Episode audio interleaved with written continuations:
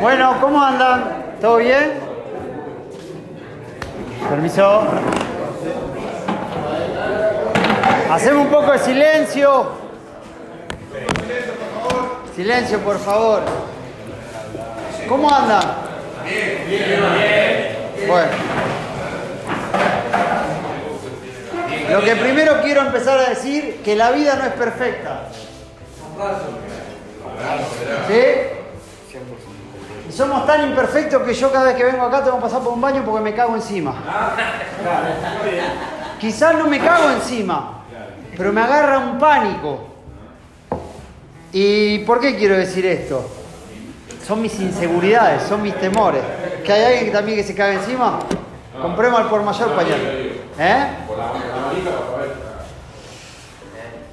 Yo cuando tenía seis años, recuerdo, así vagos recuerdos, que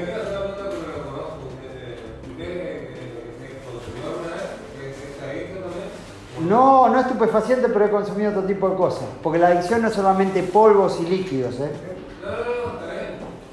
Pero tengo cara de. Es más, algunos siempre me miran y dicen, ¿este es consumido o no consumido? Yo la consumí toda.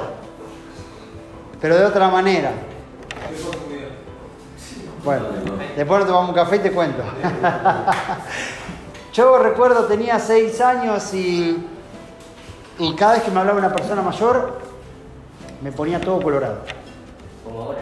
Como ahora. Eh, era muy tímido, muy tímido, al punto de que no, no podía salir a escena cuando me elegían para actuar en la escuela y un sinfín de cosas. Bueno, hoy soy el fruto de haberme reinventado, de haber apagado esas voces equivocadas. Hay un tipo de adicción que a veces no, no está normalizada o estandarizada, que son adicciones a voces equivocadas. Son esas voces que nos conducen. Es más, nosotros estamos acá porque hay voces que nos han conducido acá. Y cuando digo acá no estoy hablando del lugar físico, sino a la realidad que cada uno de nosotros nos toca vivir a diario. Lo que te quiero hablar es acerca del poder de las palabras. Si tendrías que definirte en una sola palabra, ¿cuál es la palabra que viene a tu mente? No me la, no me la digas. Porque a veces demanda demasiada sinceridad. Y como nosotros somos adictos en recuperación, a veces no decimos lo que verdaderamente somos. Porque vivimos en una sociedad careta donde siempre tenemos que estar mostrando o aparentando lo que no somos. Y yo también lo digo desde el palo de la religión, porque también a veces siendo un referente dentro de la iglesia cristiana, también tengo que mostrar lo que no soy. ¿Por qué? Porque la gente necesita tener estándares, ¿viste? Modelos. Todos perseguimos un modelo. Vos ve a los pibes que hoy se compran la, camiseta 30 del Paris Saint-Germain porque, bueno, se mudó, del Barcelona a París. Pero antes usaban la del Barcelona y quizás si después termina su carrera en otro y así la gente va mutando porque todos necesitamos un modelo. Dentro del palo que yo vengo también. Y tengo que siempre estar mostrando a veces lo que no soy. Pero no es así. Yo no tengo problema en mostrar que soy un débil, que soy un roto, que necesito ayuda, que necesito sentirme amado. Porque yo también me cansé de eso, de los estereotipos, de las palabras, de los estándares que la sociedad muestra. Y para cambiar, lo que primero tenemos que hacer es identificar. Porque si no identificamos el problema, nunca lo podemos enfrentar. Ahora, el poder de las palabras. En estos tiempos mucha gente sufre de depresión. Bueno, la depresión es una adicción, una voz equivocada. Mayormente gobernada por el temor. Hay varios tipos de depresión, pero todas confluyen en lo mismo, en adicciones. Quizás en psicofármacos legales, ¿no? Bajo receta médica vos vas y, estás anestesiando esa voz que te produce la depresión. Dentro de la depresión hay dos tipos, endógena y exógena. La endógena tiene que ver con una voz interior, la exógena tiene que ver con una voz exterior que te dirigió. De repente, nunca lo vas a lograr. Sos un fracasado.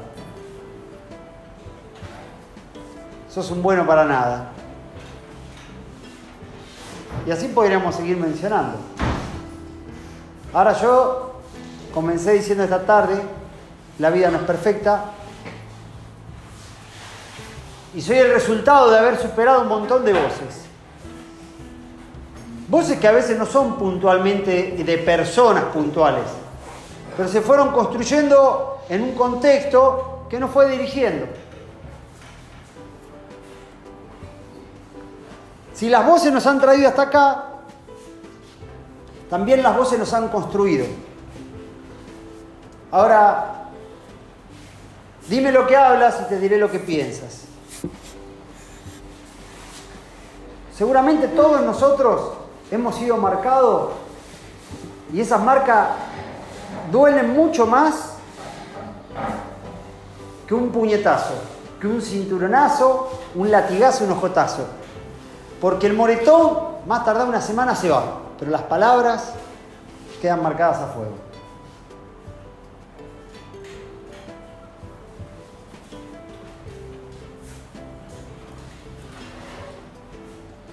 ¿Qué palabras son las que nos han dejado esos moretones en el alma?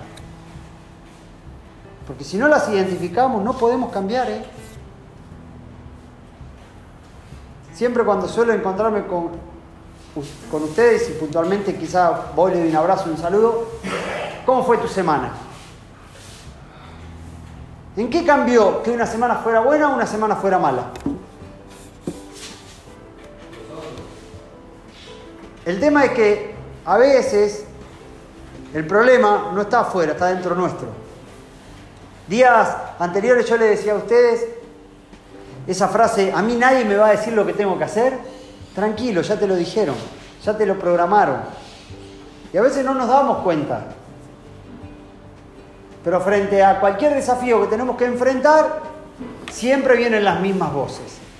Yo me acuerdo cuando era chico, me gustaba ver mucho los dibujos animados y estaban esos dos angelitos que siempre venían ¿no? sobre los diferentes personajes. El angelito bueno el angelito malo. Entonces el angelito malo le decía todo lo malo que tenía que hacer y el otro. Y había una lucha en ese personaje entre qué voz, a qué voz le prestaba atención, por qué voz era conducida o conducido.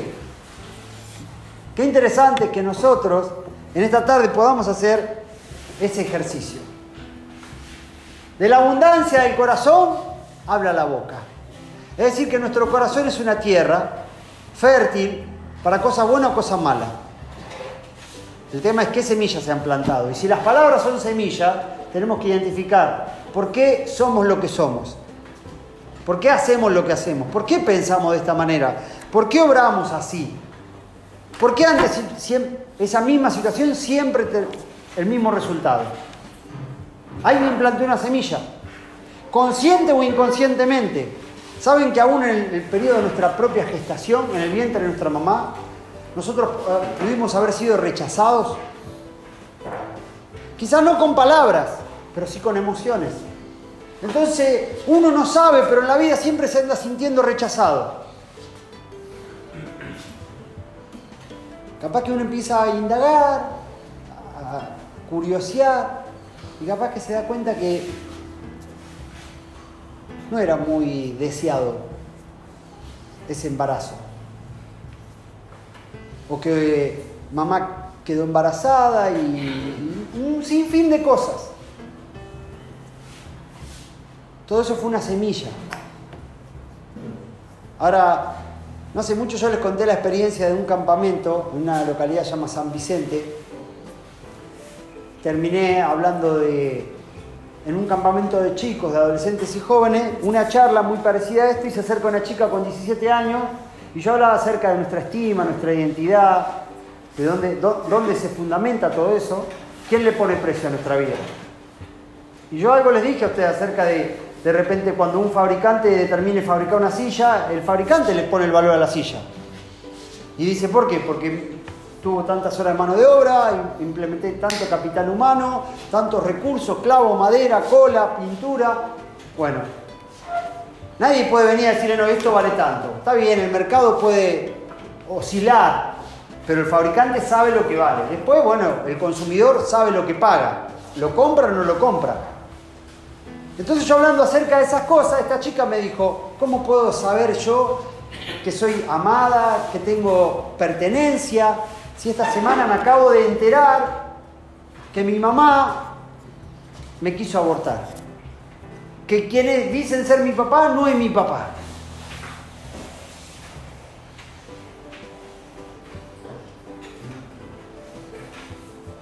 Diecisiete años tenía esta chica. Que yo le dije, mira, puede haber padre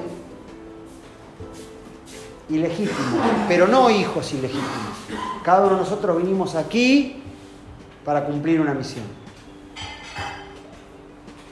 Llevándolo bien a la práctica, papá y mamá pueden tener una noche muy linda, o papá y una loca y una loca, o un loco y, una, y tu mamá, para no tener problemas con, nadie, y, y pudieron haber tenido una noche hermosa. Pero si el de arriba no decide que alguien sea gestado, no van a ser. Entonces, quien prende o apaga la luz a la vida es ese ser superior, Dios o como le quiera llamar. Yo sé, para mí es Dios. Entonces, nosotros somos legítimos porque nuestro ser superior determinó que nosotros vengamos a este mundo. Y si vinimos a este mundo es porque tenemos un propósito, tenemos una misión. Y siempre van a haber un montón de interrupciones en la vida que van a querer desviarnos, detenernos, condicionarnos. Pero siempre tenemos que ir a la fuente. Y lo importante que nosotros en esta tarde podamos definir que muchas de esas voces han sido para afirmarnos y otras para lastimarnos. Yo no creo que ningún ser querido, ningún padre, hermano, tío, alguien que verdaderamente nos quiere, sea consciente a la hora de decir las palabras que muchas veces terminan siendo nocivas. Porque también podemos hacer un ejercicio darnos cuenta que nosotros también en actos de enojo también decimos cosas que después decimos no es así, lo dije porque estaba enojado. Pero el daño lo hemos hecho. Y el daño lo hemos recibido. Ahora, si nuestro corazón es una tierra fértil para buenas o malas semillas, tenemos que pensar cómo está nuestro corazón porque del corazón nace todo. Y a veces cuidamos tantas cosas, pero no cuidamos nuestro corazón. Y de la abundancia del corazón nacen las palabras. Si tu corazón está oscuro, van a salir todas palabras oscuras.